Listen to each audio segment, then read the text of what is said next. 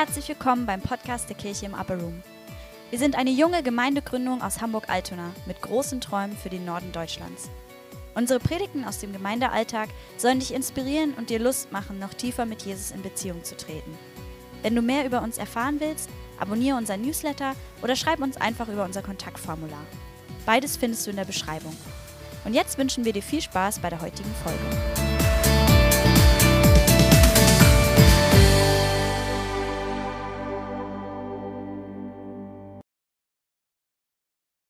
Ähm, ich freue mich, dass wir heute weitermachen können mit, mit Apostelgeschichte und ich habe einen ganz martialischen Titel ausgewählt. Äh, Konflikte in der Gemeinde, Wachstumsschritte und Leben im Geist. also ihr werdet merken, dass, ähm, also wir werden heute einfach so die erste von vier Predigten vor unserer Öffnung über Apostelgeschichte 6, 1 bis 7 haben. Ja, Lisa hat es gerade von Bauplänen gehabt. Und darum geht es auch so ein Stück weit in diesen Themen. Baupläne Gottes für uns als Gemeinde, weil wenn wir nach dem Bauplan Gottes bauen, ja, dann, äh, dann fließt die Salbung, dann florieren Berufungen, dann wächst die Gemeinde und das ist doch, was wir alle wollen, oder? so, gute Zusammenfassung, ne? finde ich auch. Ja? Und, äh, und deswegen, das wird richtig gut. Und ich wünsche mir, ähm, das sage ich auch so jetzt so gerade für Kapitel 6, wir werden ähm, gleich auch immer zwischendurch so ein paar ähm, Reflexionszeiten als, äh, für uns als Team haben. Ähm, und genau, ich äh, würde mir wünschen, dass wir, ich habe das mal so genannt, dass wir so Flurgespräche führen. Ja, also in Firmen hat man das ja so, da im Großraumbüros, da sind Flurgespräche total wichtig, dass man so, weißt du, dass man sich berührt, dass man, dass man sich begegnet und dass man dann irgendwie so auf dem Flur die wichtigen Themen, die es in verschiedenen Bereichen der, des, des Arbeitens halt zu klären gibt, die werden oftmals dort geklärt. So, und ich würde mir wünschen, dass wir, dass wir über diese Themen, die wir berühren werden, ähm, dass wir da Flurgespräche haben und wirklich konstruktiv einen Dialog führen, schauen, wie, kann, wie, wie, können wir darum ringen, dass wir genau da hineinkommen. Und jetzt lesen wir den Text. Und zwar könnt ihr mit mir aufschlagen und weil es so schön ist, lesen wir bei 5,41 los und enden bei 6, Vers 7. Okay? Die Apostel ihrerseits verließen den Hohen Rat voll Freude darüber, dass Gott sie für würdig geachtet hatte, um des Namens Jesu willen Schmach und Schande zu erleiden. Unbeirrt lehrten sie auch weiterhin Tag für Tag im Tempel und in Privathäusern und verkündeten die gute Nachricht, dass Jesus der Messias ist. Die Zahl der Jünger wuchs unaufhörlich. Allerdings wurden in dieser Zeit auch Klagen innerhalb der Gemeinde laut. Und zwar von Seiten der Jünger, die aus griechischsprachigen Ländern stammten. Sie waren der Meinung, dass ihre Witwen bei der täglichen Versorgung mit Lebensmitteln benachteiligt wurden und beschwerten sich darüber bei den einheimischen Jüngern. Da beriefen die Zwölf eine Versammlung aller Jünger ein und erklärten, es, es wäre nicht gut, wenn wir Apostel uns persönlich um den Dienst der Verteilung der Lebensmittel kümmern müssten und darüber die Verkündigung von Gottes Botschaft vernachlässigen würden. Seht euch daher, liebe Geschwister, in eurer Mitte nach sieben Männern um, die einen guten Ruf haben, mit dem Heiligen Geist erfüllt sind und von, Weiß, von Gott Weisheit und Einsicht bekommen haben. Ihnen wollen wir diese Aufgabe übertragen. Wir selbst aber werden uns weiterhin ganz auf das Gebet und den Dienst der Verkündigung des Evangeliums konzentrieren. Dieser Vorschlag fand allgemeine Zustimmung und die Gemeinde wählte folgende sieben Männer aus. Stephanus, ein Mann mit einem festen Glauben und erfüllt vom Heiligen Geist. Philippus, Prochorus, Nikanor, Timon, Parmenas und Nikolaus, ein Nichtjuden aus Antiochia, der zum Judentum übergetreten war. Man ließ sie vor die Apostel treten und die Apostel beteten für sie und legten ihnen die Hände auf. Die Botschaft Gottes breitete sich immer weiter aus und die Zahl der Jünger in Jerusalem stieg sprunghaft. Könnt ihr euch unterstreichen? Stieg sprunghaft an. Auch zahlreiche Priester nahmen das Evangelium an und glaubten an Jesus. Cooler Text. Bisschen technisch, aber richtig cool. Also, schnallt euch, das war die neue Genfer. Genau, schnallt euch an. Okay, wir fangen an mit, mit der ersten Punkt. Ich möchte nochmal uns orientieren, was ist überhaupt passiert. Wo stehen wir in der Apostelgeschichte, falls du nicht ganz familiär bist mit den Themen. Das können wir natürlich nicht voraussetzen. Von daher lass uns einmal, lass uns einmal da reinschauen, was passiert eigentlich. Also Leute, wir sehen eine ganz Betonung auf freiwillig, großzügig gebende Gemeinde in allen Belangen. Ja, wir sehen, dass Lukas die Gemeinde beschreibt damit, dass keiner Armut litt und alle versorgt sind. Ja, und Lukas sagt ja, er nennt ja auch ganz andere Punkte noch über die Gemeinde. Er sagt, weißt du, er, er spricht auch über Verfolgung. Das sehen wir natürlich auch, gerade jetzt hier im, in den Versen davor. Wir sehen, dass da, er spricht über Gemeinschaft. Wir sehen große Themen wie Gebet, die wir uns angeschaut haben in der Vergangenheit. Das sind alles Themen, die, die vorkommen. Wir sehen auch die Kraft des Heiligen Geistes ja, in der Apostelgeschichte, in diesen ersten Kapiteln. Das sind alles Themen, die da sind. Aber ich finde es sehr spannend, dass an diesem Thema Geben großzügig, freiwillig, aus ganzem Herzen, nicht gezwungenermaßen geben, Güter, Finanzen und so weiter, sich immer wieder Themen entzünden. Und das haben wir gerade gesehen bei Hananias und Sapphira. Das war das große Thema, das, das irgendwie bei ihnen zum Fall geführt hat. Und ich finde es einfach, also so, wenn man sich so das anguckt, welche Themen Lukas eben berührt, das Thema Geben und Großzügig, Großzügigkeit nimmt einfach jetzt in diesen kritischen Punkten der Apostelgeschichte der Entwicklung einen ganz schönen Stellenwert ein. Ja, finde ich sehr spannend, weil Leute, Jesus hat auch viel über Geben gelehrt. Interessant, oder? Jesus hat, ich weiß nicht, ich habe, es gibt ja verschiedene Studien darüber, gerade wenn man so Finanz, Bücher über, äh, über, über Finanzen und über Geben und so liest, dann sieht man ja, und wie gesagt, ich bin da nicht so im Thema, aber man, ich glaube, wir können uns alle darauf einigen, dass Jesus einen Großteil seiner Lehre wirklich über Geld gesprochen hat und über die Frage, wo ist dein Herz? Ne, ich lese uns das ganz kurz einmal vor und dann ist uns, glaube ich, auch gleich ziemlich klar, warum das Thema Geben in der Apostelgeschichte auch immer wieder so für Anstoß gesorgt hat und irgendwie ein Katalysator war für einiges. Jesus sagt in der Bergpredigt, niemand kann zwei Herren gleichzeitig dienen. Wer dem einen richtig dienen will, wird sich um die Wünsche des anderen nicht kümmern können. Er wird sich für den einen einsetzen und den anderen vernachlässigen. Auch ihr könnt nicht gleichzeitig für Gott und das Geld leben. Spannend, oder? Also an diesem Thema geben ja, da entzündet sich der Fall von Hananias und Sapphira. Die Gemeinde wird darüber total bekannt in der Stadt, ja, weil eben niemand litt. Und irgendwie ist das wie so ein, auch gerade nach Hananias und Sapphira, wie so eine Demarkationslinie zwischen zwei Ländern, zwischen dem Königreich und der Welt. Das läuft einfach total anders. Und das Thema Geben ist einfach ein Riesenpunkt da drin.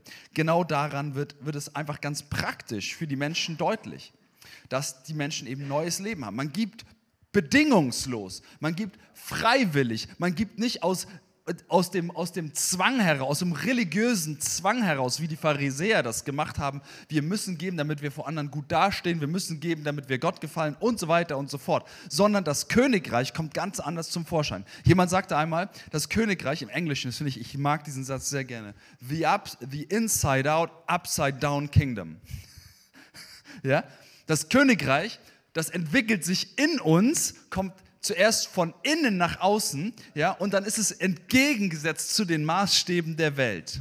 Ich finde, es ist eine schöne Beschreibung dessen, was genau dort passiert. Und es eröffnet sich uns und wird deutlich an dem Thema Geben. So, und jetzt geht dieser ganze Fluss der Apostelgeschichte weiter. Immer mehr Menschen kommen, kommen ins Königreich hinein. Interessanterweise ja, beschreibt Lukas das, und es ist immer so ein Satz, ja, und, es, es, und die Apostel taten mächtige Zeichen und Wunder. Das sehen wir eben auch. Und, ähm, und, und ich, ich finde das, find das, find das, find das richtig, richtig cool. Apostelgeschichte 5 ist geprägt von dieser ersten Nacht im Gefängnis, äh, beginnenden Verfolgung, der Freude und über, über die Möglichkeit für Jesus Schmach und Schande zu, zu erleiden, aber trotzdem unbeirrt weiter zu lernen und zu predigen und die Gemeinde wächst. So, und jetzt sind wir in Kapitel 6. Und die Gemeinde wächst halt. Ne? Wir sehen das ja in Kapitel 4, wird gebetet für Mut. In 5 kommt dieser Mut wirklich deutlich zum Vorschein und die Gemeinde wächst. Und in Kapitel 6 wird es eben auch beschrieben. Es wächst, es wächst, es kommen immer mehr Menschen dazu. Und wisst ihr was? Wachstum bringt auch Wachstumsschmerzen hervor. Das ist interessant. Und das sehen wir genau da. Die Apostel, also die zwölf Jünger von Jesus, die kümmern sich massiv in den praktischen Bereichen der Gemeinde mit. Also sie sind total bei diesem ganzen Hands-on Ministry, bei all den Dingen, die es zu tun gibt, ja. Und eben, das ist nur ein Thema von wahrscheinlich einigen praktischen Themen, sich um die Witwen der Gemeinde zu kümmern. Aber da sind sie voll dabei. Sie sind diejenigen, die die Güterverteilung mit übernehmen, äh, möglicherweise an den Tischen eben auch mit zu dienen und so weiter. Und das ruft jetzt also Spannungen hervor. Und es sind interessanterweise wieder die Güter, die halt Spannung hervorrufen. Wieder der Besitz, irgendwie Mammon dahinter.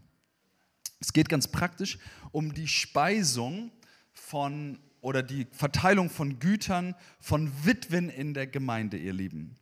Und da gibt es zwei Gruppen in der Gemeinde. Das sind einmal, oder in der Gesellschaft muss man besser gesagt sagen, das sind einmal die griechisch sprechenden Juden und es sind die hebräisch sprechenden Juden.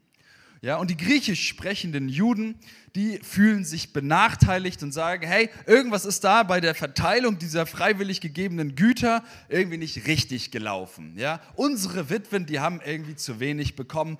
Das kann nicht sein. Was ist da los? Und die fühlen sich benachteiligt und da fängt ein Gemecker an und dann, genau, kommt das irgendwann zu sowas dauert ja auch immer ein bisschen, das so Gemurre, das beginnt in der Gemeinde und so und dann irgendwann kommt das dann, hören die Leiter das, das dauert ja immer ein bisschen. Weißt du, und dann hören die Leiter das und dann sagen sie, oha, alles klar, hier ist irgendwas nicht so richtig sauber gelaufen und, ähm, und dann bitten sie die Gemeinde, auch ein ganz spannender Punkt, kommen wir am Ende noch drauf, dann bitten sie die Gemeinde und sagen, Leute, schaut euch nach Männern aus eurer Mitte um. Und dann geben sie Kriterien und sagen, das, die sollen jetzt diese praktischen Dienste letztendlich übernehmen. Und die Apostel legen ihnen die Hände auf und alle sind happy. Und das Evangelium verbreitet sich sprunghaft noch mehr. Und das total krasse ist, diese ganze Abschnitt in Apostelgeschichte 6, der, weißt du, der setzt so die Bühne, das ist wie so der, die, der Bühnenbau eigentlich, die Einführung von Philippus und Stephanus, die in den nächsten Kapiteln krass erwähnt werden. Und ich finde es total spannend, wie diese Berufung von Stephanus, ja, der ersten Märtyrer ja, der Geschichte der Gemeinde, und Philippus, der in Samarien das Evangelium verkündet, weißt du, wie sie mit praktischem Dienen an Tischen beginnt. Die größte, also wirklich unfassbare Helden des Glaubens der ersten Gemeinde, ja, die leuchtenden Sterne im Dienst sozusagen, ja, wie haben sie begonnen? Sie haben an Tischen gedient. Sie haben die Güter mitgeteilt. Sie haben sich um die Zahlen gekümmert und um die praktischen Belange der Gemeinde. Sie haben sich um die Witwen gekümmert. Das war ihnen nicht egal. Es war nämlich der Gemeinde nicht egal. Es beginnt mit so ganz praktischen Dingen. Und dann kommt Stephanus und seine Predigt und sein mächtiger Dienst und Philippus in Kapitel 8. Da sind wir gerade drin. Und ich möchte jetzt als einen, einen nächsten Punkt, ich möchte mir diesen Konflikt mit euch einmal im Detail angucken. Was ist da genau passiert? Lass uns das mal miteinander, lass uns das mal miteinander analysieren. Ich, als ich das so, ich bin heute Morgen nochmal da durchgegangen, habe gebetet und dann so, okay, da ist ein Punch drin für uns Leute. Das werdet ihr gleich merken. ich glaube für Gemeinde allgemein. Das tat, das war so, oh, ouch. Wir werden gleich sehen. Also, der erste Gedanke, den ich da drin habe in diesem Konflikt, ist, wisst ihr, alle Wachstumsschritte in der ersten Gemeinde sind irgendwie durch Konflikte hervorgerufen. Spannend, oder? Konflikte mit dem Hohen Rat, Konflikte mit Hananias und Sapphira, Konflikte jetzt bei der Güterverteilung, Konflikte, Probleme. Und all die Bewältigung dieser Dinge hat dafür gesorgt, dass Wachstum wieder hervorgekommen ist. Spannend, ja? Und ich merke so, jetzt so auch für uns, ja, wie, wie, gehen wir mit Problemen um? Haben wir, haben, wir, haben wir Angst vor Konflikten? Haben wir Angst vor Problemen? Laufen wir davon weg? Die Apostel hier in diesem Fall die haben, die haben diese Konflikte, ich würde fast schon sagen, umarmt. Da war keine Bitterkeit, da war kein großes Ringen. Die, sie sind nicht davor weggelaufen. Weißt du, sie haben eher gesagt, ey, gerade Apostelgeschichte 4, das war, glaube ich, so die Haltung, wow, die Welt ist gegen uns, Herr, gib uns Kraft, da durchzugehen. Und das war irgendwie auch die Haltung, die sie jetzt in diesen Konflikten hatten mit Hananias und Sapphira, aber auch mit der Gemeinde, dieses Gemurre, was entstanden ist. Also, Konflikte, und ich musste auch an uns denken, vielleicht nicht unbedingt nur Konflikte, aber vielleicht Probleme im Leben von Menschen, Situationen, die für uns als herausfordernd sich darstellen. Wie gehen wir damit um? Können wir sagen, Herr, bitte nimm das alles weg? Mi, mi, mi, mi, mi. Oder können wir sagen, Herr, gib uns Kraft, gib uns Weisheit. Lass uns, lass uns proaktiv und im, im, in der Kraft des Heiligen Geistes hineingehen. Das hat mich nochmal ermutigt, gerade in den Situationen, die wir auch in unserem Gemeindeleben sehen. Weil Gott wird uns die Kraft dafür geben. Das sehen wir auch da drin. Und Gott wird uns, er wird, er wird uns da durchführen und ja, das sehen wir auch, es führt zu Wachstum, Leute, wenn wir in der richtigen Haltung da reingehen. Okay, jetzt die Details. Es geht um die Versorgung der Witwen.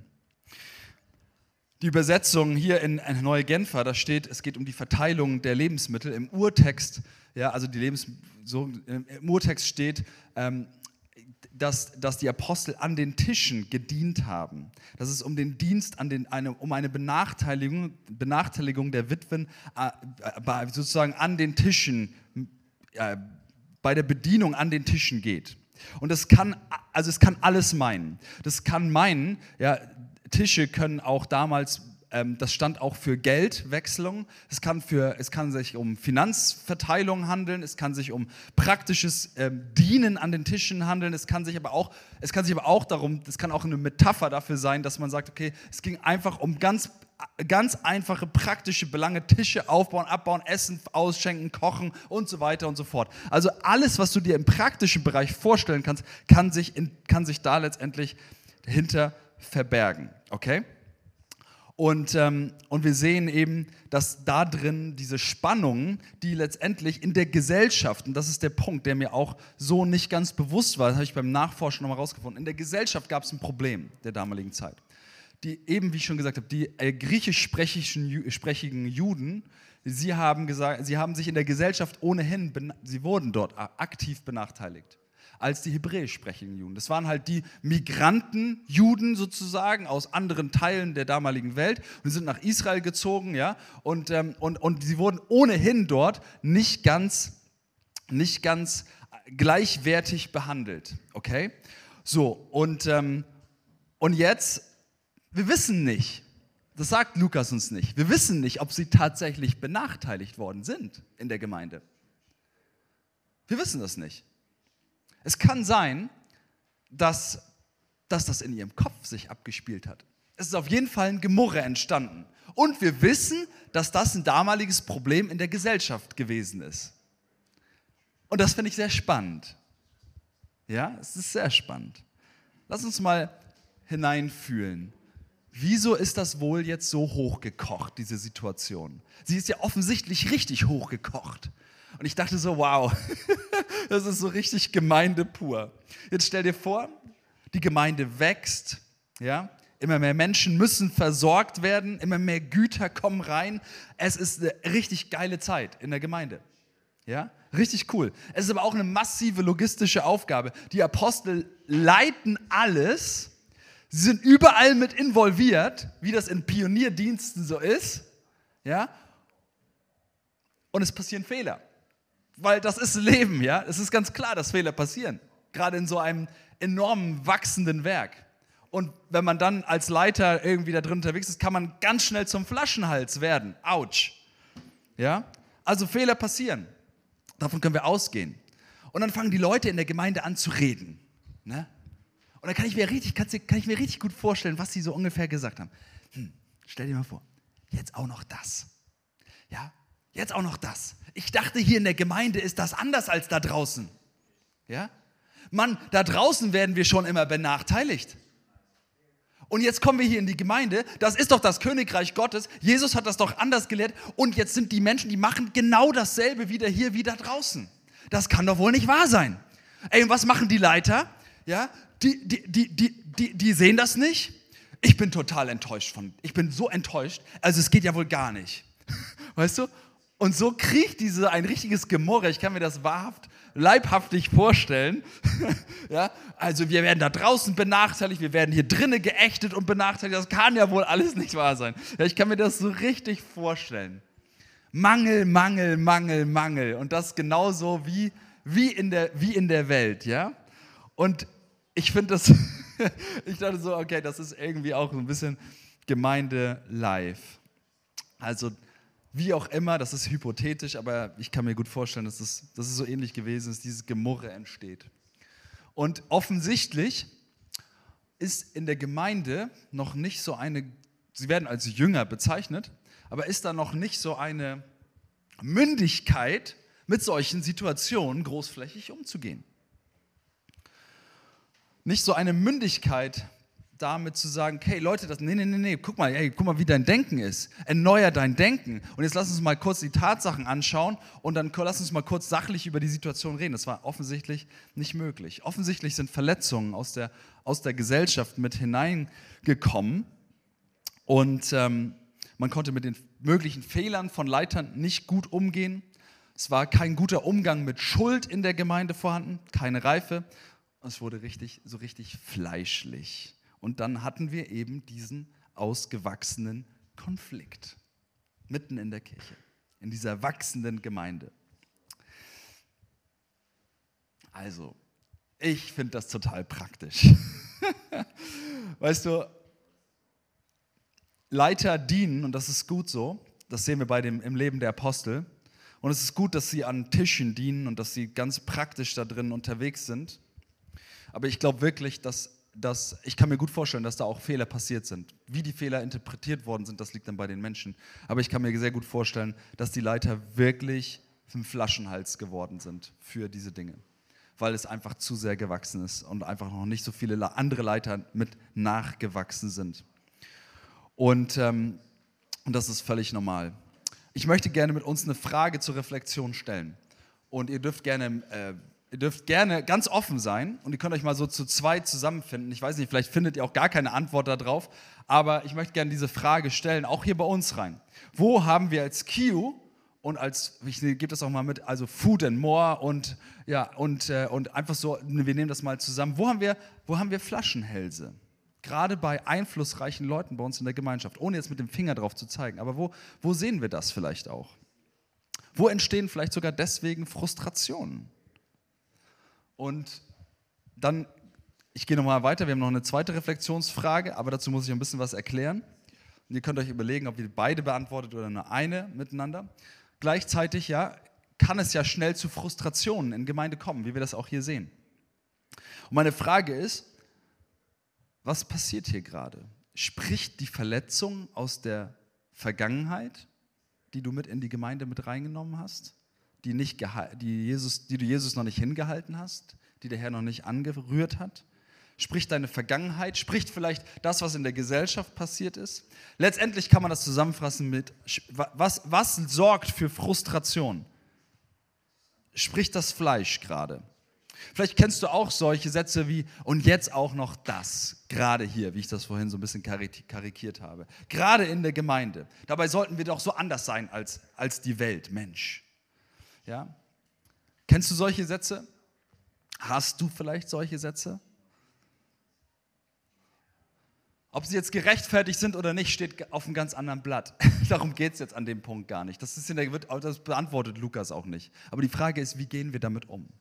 lassen wir das Fleisch einfach ungehindert sprechen, wie wir das bei Leben im Geist lernen? Oder sehen wir vielleicht in der Situation auch, wenn wir solche Sätze haben, Potenzial, Fleisch zu entlarven und einen anderen Umgang damit zu finden? Und deswegen ist meine zweite Frage an dich, wo hast du solche Sätze auch schon gesagt? Wo spricht vielleicht deine Geschichte, deine Vergangenheit, deine Verletzung? Was wäre ein guter Umgang damit? denk vielleicht auch nochmal drüber nach, okay, was wäre ein guter Umgang in Apostelgeschichte 6 gewesen? Ja, was wäre ein besserer Umgang damals gewesen?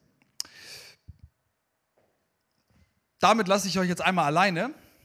Und ihr, ich würde fast sagen, weil das ja, sind ja intensive Fragen, kommt mal zu zweit zusammen und sprecht mal darüber. Und genau, viel Spaß dabei.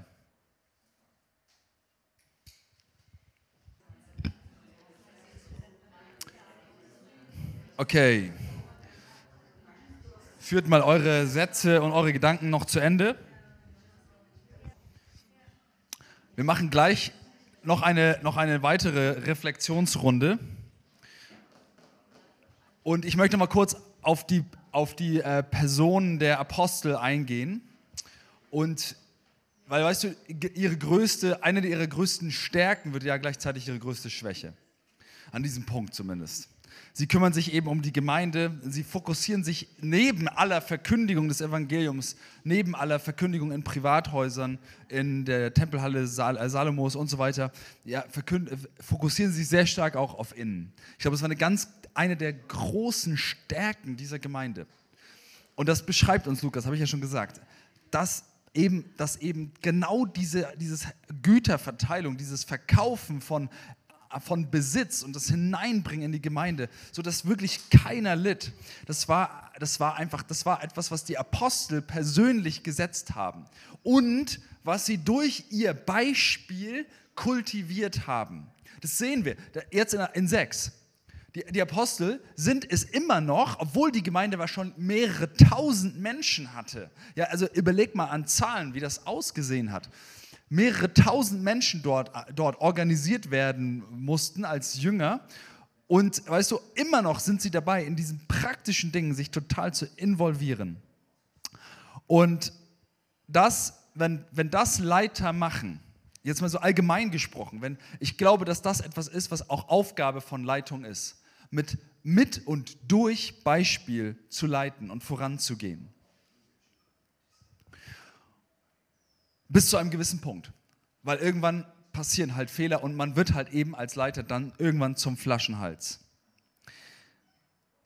Es wurde eben irgendwann Zeit abzugeben. Das war der Punkt in Kapitel 6. Ich möchte gerne noch eine Frage reingeben, bevor wir noch in einen zweiten Punkt reingehen. In eine zweite Welle reingehen. Und ja, in den letzten Wochen war es ja doch irgendwie wellenhaft. muss man sagen. Insider. Ich möchte gerne, ich möchte gerne uns fragen ähm, und dich bitten, mit jemandem darüber zu reflektieren. Nenne mal drei Kultureckpfeiler in der KIU, bei Fudemore oder vielleicht bei Zifi, die durch Leiterschaft gesetzt worden sind. Durch das praktische Vorbild der Leiter oder durch das praktische Leben der Leiter. Und jetzt kommt der Punch. Hast du das in dein Leben integrieren können? Oder konsumierst du es noch?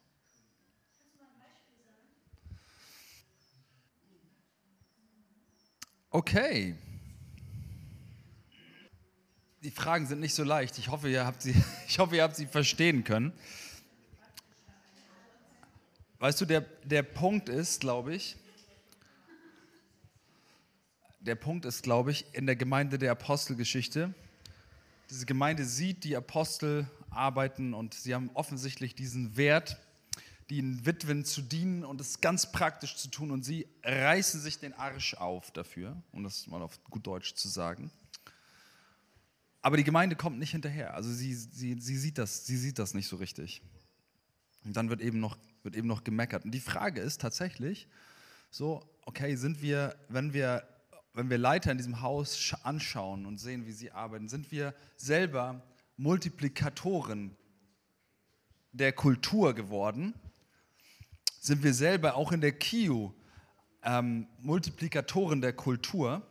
Oder eben, ne, provokativ ausgedrückt, konsumieren wir noch? Okay, lass uns mal weitergehen. Und zwar äh, möchte ich gerne nochmal in den Umgang mit diesem Konflikt reinschauen jetzt mit uns. Ja? Also die Apostel, die nehmen das wahr. Und die, ähm, die sagen, okay, hier ist Gemecker und Gemurre, das funktioniert nicht so gut, irgendwas ist falsch ähm, oder irgendwas läuft nicht gut. Und dann haben sie einen Vorschlag gemacht äh, für die Gemeinde und haben gesagt, okay, wählt euch sieben Männer aus, hier sind folgende Kriterien. Und diese sieben Männer, die sollen ab jetzt diesen praktischen Dienst der Güterverteilung für uns übernehmen, damit wir freigesetzt sind, das zu tun, wozu Gott uns als allererstes berufen hat. Und für so eine Gemeindeleitung ist das ja natürlich immer super. Die Gemeinde hat diesen, hat diesen Vorschlag freudig und sofort angenommen. Das ist doch richtig cool. Ja, also eigentlich scheint ja alles super zu sein, aber ich, wenn ich mich so die, in die Lage der, der Apostel als Leiter hineinversetze, also das hat was mit diesem letzten Punkt zu tun, ja, und das finde ich halt total spannend. Einfach bis dahin, ist ein bisschen so wie, wie, mit, wie, mit, wie mit kleinen Kindern, bis dahin, weißt du, ließ die Gemeinde sich einfach dienen, weißt du, und dann hat sie eben auch noch die ganze Zeit gemeckert, nachdem Fehler passiert sind, weißt du. Und, äh, und dann kommt, kommen die Apostel und sagen, okay, wir merken das und ja, jetzt, jetzt müssen wir, jetzt, jetzt machen wir das so und so. Und dann die Gemeinde nimmt das sofort an. Und also letztendlich, letztendlich ist es so, dass das einfach eine große, wie soll ich sagen, das drücke ich mal auch so aus, eine große Unmündigkeit auf Seiten der Gemeindebasis in der Apostelgeschichte auch irgendwie aufzeigt. Versteht ihr, was ich meine?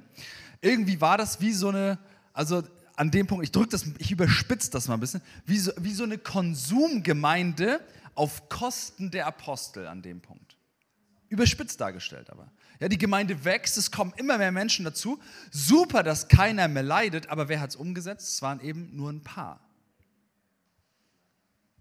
Auf Kosten der Apostel.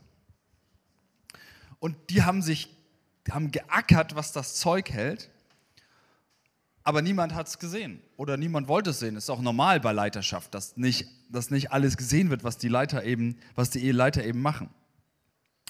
Und dann kommt eben dieser Konflikt und dieses fleischliche Gemecker auf und so weiter. Und das finde ich sehr cool, weißt du, weil wenn du jetzt die Reaktion der Apostel anschaust, im Umgang damit, ganz viele Leiter, glaube ich, werden an, würden an so einem Punkt mit Bitterkeit reagieren wir arbeiten hier schon die ganze Zeit und ihr seht das sowieso alle nicht, wie wir arbeiten. Ja, die Nächte hauen wir uns um die Ohren und das und das und das und wir, wir dienen euch doch und jetzt meckert ihr auch noch. Ach, lass mich doch mit dem Thema Gemeinde in Ruhe. Ja, das ist der Dank, genau. Weißt du, so kennt man solche Reaktionen oder nicht? Die Apostel zeigen eine ganz große Reife im Umgang mit dieser etwas kindlichen Gemeinde ja, sind nicht persönlich betroffen, sind nicht bitter. Ich glaube, an dem Punkt konnten sie mit Sicherheit auch Fehler eingestehen, weil das ja auch, ich kann mir, es ist mit Sicherheit so gewesen, dass auch irgendwo Fehler mit passiert sind in der Güterverteilung. Das ist einfach so in solchen wachsenden Diensten. Da muss man auch nicht die Augen vor verschließen. Und das ist ja das Schöne an der Bibel, dass sie auch so realistisch ist. Aber sie sind auch nicht verteidigend an der Stelle und fangen an zu diskutieren oder so sind nicht hart, sind nicht verurteilend. Sie setzen aber sehr demütig die Prioritäten und sagen, okay, das kann so nicht weitergehen. Wir können das nicht weiter leisten, weil sonst würde die Arbeit am Evangelium leiden. Und das finde ich richtig stark. Und dann, wie machen sie das? Wie mit Kindern. Die nehmen die Gemeinde richtig an die Hand. Sagen, okay Leute, dann machen wir das jetzt so. Jetzt sucht ihr euch. Überlegt mal, und wir lassen euch damit nicht alleine, sondern wir geben euch einige Qualifikationen. Und nach, anhand dieser Qualifikationen sucht ihr jetzt Leute raus. Und das ist richtig so, ja, wie, wie man eben Kinder an die Hand nimmt. Sie erklären die Prioritäten, sie setzen einen Plan auf, ja, legen die Werte da drin fest und geben eine Struktur, wie es jetzt in Zukunft weitergeht. Super Leiterschaft an der Stelle. Und das Coole ist, die Gemeinde erkennt das an. Sie sagen sofort, ja, so machen, genau so machen wir es. Auch eine richtig gute Reaktion der Gemeinde. Muss man auch sagen, bei aller Unmündigkeit. Das ist auch nicht selbstverständlich. Ja? Man hätte auch sagen können, und jetzt ach, Spaltung und so weiter und so fort. Das finde ich richtig gut. Genau, also, eigentlich habe ich noch eine Reflexionsfrage, die lassen wir jetzt aber mal weg. Ähm, weil ich kann mir gut vorstellen, dass wir an manchen Punkten selber auch so in so einem Konsummodus sind und dann auch noch unzufrieden, aber das ging schon ein, einher mit dem, mit, dem, mit dem Punkt. So, lass uns nochmal weitergehen und das, und das zu einem Ende führen in diesem Punkt. Äh, ich möchte nochmal ein paar Gedanken zu Salbung, Setzung und Freisetzung letztendlich loswerden, weil es kam an dem Punkt in dem Dienst der Apostel zu einer Freisetzung durch die Entscheidung, die sie getroffen haben. Und das hatte eine massive Auswirkung auf die Gemeinde, die es so auch vorher noch nicht gegeben hat. Das finde ich auch, ich finde es sehr spannend, das zu beobachten. Ja, vorher schreibt Lukas immer, ja, die Gemeinde wuchs und es wurden Menschen hinzugetan. Und jetzt lesen wir das erste und einzige Mal sprunghaftes Wachstum. Ja, so ist Neue Genfer übersetzt. Es gibt ein sprunghaftes Wachstum, nachdem diejenigen, die von Gott gesetzt waren, zu leiten, das Evangelium zu verkünden, als Apostel gesetzt waren, freigesetzt worden sind und sich mit aller ihrer Kraft, wie es dort steht, an diesen Dienst, in diesen Dienst investieren können. Gottes Setzung, weil er Menschen gesalbt hat für eine Aufgabe, die Gemeinde erkennt das an und sie setzt sie frei, indem sie die ganz praktischen Dinge abnimmt und das führt dazu, dass ein sprunghaftes Wachstum kommt. Und noch mit dem Zusatz, und jetzt bekehrten sich auch Priester aus dem Judentum. Wie cool ist das? Und das einfach nur, weil dieser Wert, den die Apostel gelebt haben, wir wollen, dass niemand leidet. Das ist das, was Jesus uns gezeigt hat. Wir wollen mit Geld gut umgehen könnt ihr, könnt ihr, könnt ihr uns so wie suchen Männer und Männer, die geisterfüllt sind, die uns das abnehmen. Könnt ihr das machen? Es war gar nicht so eine große Evangelisationsstrategie. Ja? Wir denken ja manchmal so. Ich denke selber manchmal so. Oh, wie, was ist unsere Evangelisationsstrategie? Wie können wir das jetzt machen? Nee, nee, nee. Sie haben sich sehr, sehr treu und sehr praktisch um die Nöte und Belange der Gemeinde gekümmert. Und das führte dazu, wie so eine Wachstumsschwelle ja, die da drin, die sie, an die sie gekommen sind, wo sie nicht weiterkamen. Ja, kontinuierliches Wachstum, Wachstumsschwelle, Wachstumsschmerzen, gesund genommen, Freisetzung und sprunghaftes Wachstum. Mega, mega, mega cool. Ich finde das interessant, weil gerade das ist, das ein Thema, was mich, was, was, was mich sehr bewegt, auch in den letzten Jahren, wo ich auch noch immer wieder drauf gucke. Ich meine, deswegen, Pastor Herbie hat ja ausführlich über das Thema Waffenträger gelehrt. Ich glaube, das ist genau der, einer der Kernpunkte da drin. Darüber werden wir auch noch weiter sprechen. Ich möchte es mal wieder aufgreifen, dieses Thema, weil ich glaube, und es meint jetzt nicht nur meine Person, sondern uns als Kultur, nicht nur als lokale Gemeinde, sondern als zukünftige Gemeindegründungsbewegung, diesen Wert zu setzen.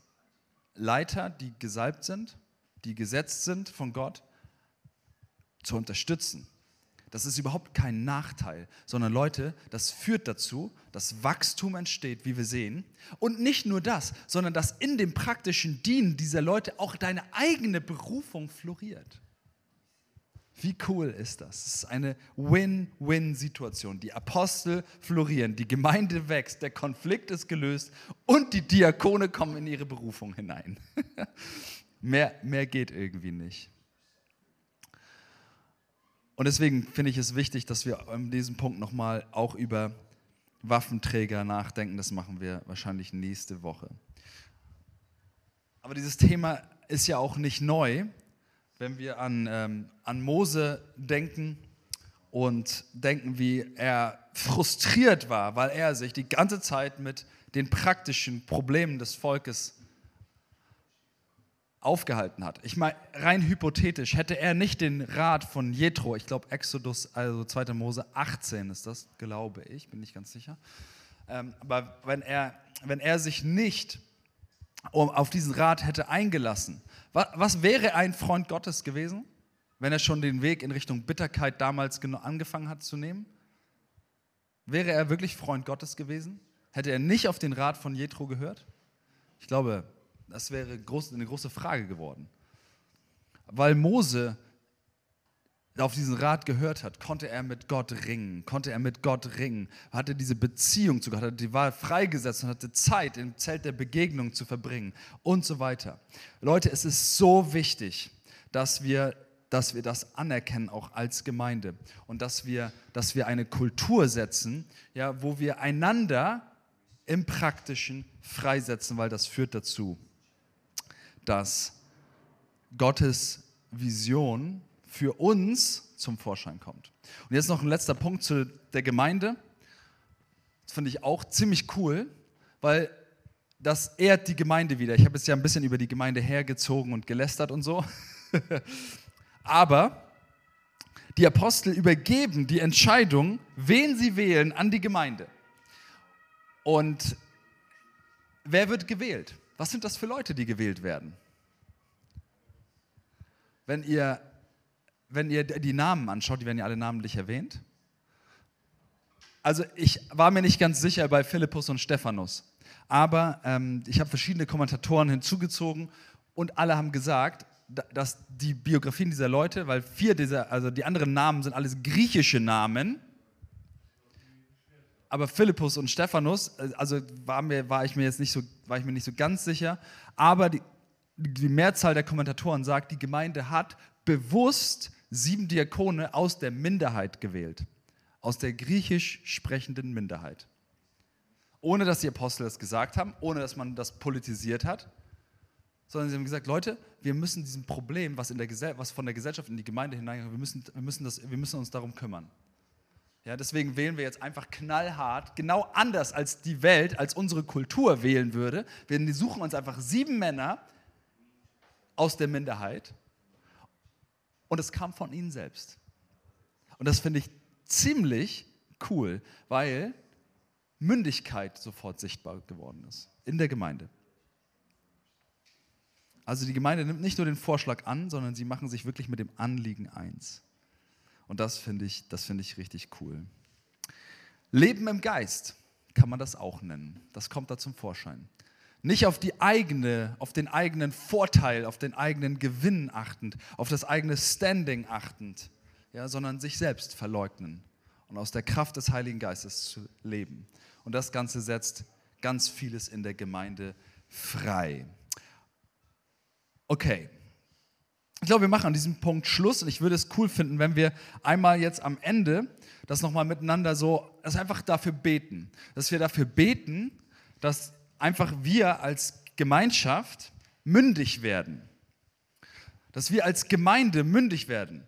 Dass wir auch als Leiter und einflussreiche Personen bei uns in der Q, dass wir auch so mündig sind wie die Apostel dass wir erkennen, wo Flaschenhälse sind, dass wir erkennen, wo, wir, wo, wo vielleicht auch Gemurre ist unter uns und dass wir das entlarven, sodass wir eine Kultur bauen, die einfach Freisetzung schafft.